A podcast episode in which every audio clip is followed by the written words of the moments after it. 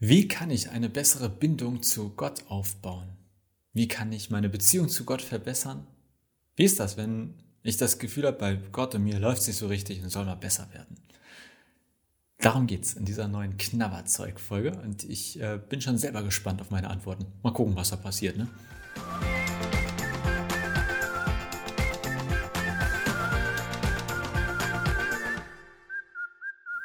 Moin, herzlich willkommen zu einer neuen Knabberzeug-Folge. Das stimmt natürlich nicht. Ich bin nicht gespannt, äh, was da gleich passiert. Also ich weiß eigentlich, was da passiert, weil ich habe es mir hier aufgeschrieben.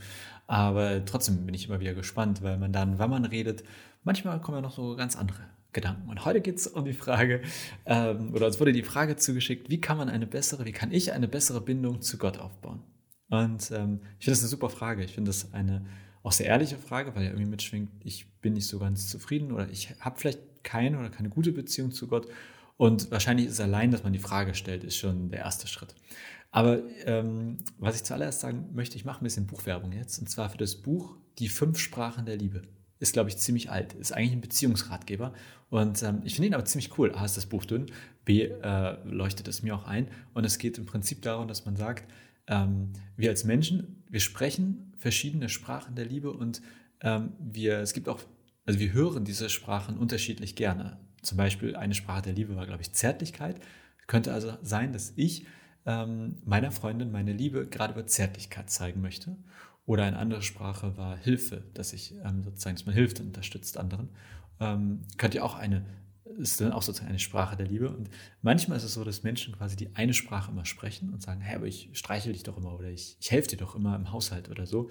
Und die andere Person die braucht aber eine ganz andere, die sucht eine andere Sprache. Und dass deshalb manchmal Beziehungen nicht klappen, weil man sich quasi gar nicht bewusst ist, okay, der eine, der sendet immer auf diesem Kanal, auf dieser Sprache seine Liebe aus und der andere, der will die aber eigentlich auf diesem anderen Kanal haben und nimmt die gar nicht so richtig wahr. Und das Buch an sich ist super, aber das jetzt übertragen auf unsere Beziehung, auf unsere Bindung zu Gott. Ich glaube, es ist so, dass Gott quasi durchaus auf allen Kanälen sendet und dass ähm, das jetzt nicht so ist wie bei der fünf Sprachen der Liebe, dass man, das, dass man beide Seiten prüfen muss. Aber auf unserer Seite ist das, glaube ich, schon wichtig, dass wir uns eigentlich klar machen, für welche Liebes, Liebessprache Gottes sind wir eigentlich am meisten empfänglich. Damit meine ich, für die einen ist irgendwie Bibellesen total das Geilste auf der Welt. Da entdecken die ganz viel. Andere finden es todeslangweilig. Manche finden Gottesdienstfeiern super wichtig. Manche gehen im Abendmahl total auf. Also nicht, weil sie so viel Wein trinken und Oblaten essen. Ne? Ähm, für mich zum Beispiel ist in der Natur unterwegs sein ganz wichtig. Da fühle ich mich Gott irgendwie super nah und brauche das auch immer wieder. Ähm, also ich glaube, das ist so, wäre so mein erster Tipp. Wie kann man eine Beziehung zu Gott verbessern? Erstmal zu schauen, wo habe ich dann vielleicht in meiner eigenen Geschichte bislang Gott besonders wahrgenommen und das etwas zu forcieren oder das häufiger wahrzunehmen, diese Sachen.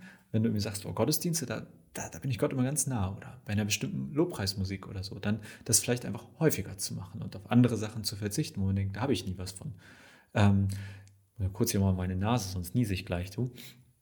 Ähm, und eine andere Sache könnte ja aber sein oder ähnlich, dass du sagst, ja, aber ich weiß das gar nicht, ähm, wo ich Gott am meisten spüre oder was am besten für uns beide ist, quasi in der Beziehung dann ist vielleicht eher der Schritt, ähm, mal bei anderen zu schauen. Wie machen die das denn? Mit anderen Christen und Christinnen ins Gespräch kommen. Also im Prinzip ja genau wie hier so eine Frage stellen. Und meine ganz persönliche Antwort wäre, ich kann nur sagen, was für mich quasi die Beziehung immer am meisten verbessert. Und das ist eigentlich in die Natur rausgehen. Ähm, und irgendwie, je mehr ich draußen bin, desto näher fühle ich mich Gott. Ein bisschen kurios, ne? Aber ähm, auch ein Gottesdienst mit vielen Leuten gibt mir viel. Wenn ich merke, jetzt zum Beispiel singen wir gemeinsam ein Lied richtig, gibt manchmal so richtig Gänsehaut. Ähm, ist dann vielleicht ein bisschen menschengemacht, aber wie so ein Konzerterlebnis fast. Da fühle ich mich Gott auch ganz nah. Und ähm, also das wäre so ein erster Schritt irgendwie, was meine Sprache. Zweiter Schritt wäre, oder damit auch ähnlich verbunden, wenn du gar nicht weißt, welche Sprachen es gibt, sich da mal zu informieren und zu gucken. Und ähm, gucken ist ein richtiges Stichwort, weil jetzt gucke ich hier nochmal auf mein Zellchen, was ich euch sagen wollte. Genau. Ähm, grundsätzlich würde ich sagen, ist das ähnlich wie bei Menschen. Jede Beziehung braucht Zeit und lebt von gemeinsam Erlebten. Und ich denke mir manchmal, wenn ich weiß nicht, wie dein Kalender aussieht, ob du überhaupt einen führst, aber ich meine, da steht drin, wann ich zum Fußballtraining gehe, da steht dran, wann ich mich mit Freunden treffe, da stehen meine Arbeitstermine drin. Ich habe sozusagen durchaus in meiner Woche haben viele Dinge einen festen Platz und manchmal frage ich mich, wo hat Gott eigentlich seinen festen Platz? Ja, also zum Beispiel heute Abend steht Trixie und Jonas in meinem Kalender, weil Trixie morgen für ein paar Tage wegfährt und sozusagen irgendwie uns das, also nicht nur irgendwie, uns ist das wichtig, dass wir sagen, so jetzt haben wir heute nochmal Zeit füreinander, damit das nicht verloren geht, damit da nichts reingepackt wird. Ja, weil uns unsere Beziehung so wichtig ist, landet das dann eben auch mal ganz bewusst im Kalender. Und so ähnlich bei Gott denke ich mir, ja, wo steht der denn mit festen Zeiten in meinem Kalender und auch in deinem? Wo ist einfach mal gesagt, hier habe ich zwei Stunden, hier habe ich eine Stunde Zeit für Gott. Und was du dann machst, mal gucken, je nach deiner Sprache der Liebe oder was dann dran ist, aber sich feste Zeiten vornehmen, kann, glaube ich, super helfen. Und das zweite ist dann gemeinsame Erfahrung. Und das ähm, hat viel dann irgendwie mit Vertrauen, mit Gebet zu tun. Ich glaube schon, dass eine Beziehung wächst, wenn man zum Beispiel feststellt, ich habe mich auf jemanden verlassen und es hat sich bewährt. Oder ich habe einfach mal vertraut und hat geklappt. Vor kurzem war eine Person bei mir und hat gefragt, es ging so um berufliche Zukunft und, und dergleichen. Und natürlich macht das was mit der Beziehung zu Gott, wenn man ihn in solche Entscheidungen mit reinnimmt und ähm, damit einfach Erfahrung mit ihm macht. Die sind ja nicht immer gut, aber erstmal Erfahrung machen. Also Zeit, Erfahrung, Sprache der Liebe, vielleicht im Kalender feste Zeiten reinpacken.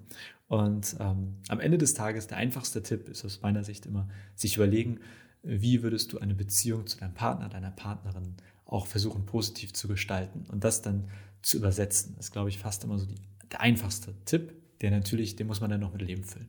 Ja, so viel von mir. Ich weiß nicht, ob ich hoffe, das war eine Antwort für dich. Vielleicht wäre wirklich das praktischste, das pragmatischste dieser Folge einfach mal im Kalender feste Zeiten für Gott eintragen. Einfach als Versuch und mal gucken, was passiert. Wir freuen uns über weitere Knabberzeug, Fragen, deine Fragen rund um Glaube, Kirche, Bibel und natürlich immer über Kommentare, Anmerkungen, Rückmeldungen und so weiter. Äh, ja, so viel für heute und dann bis zur nächsten Woche.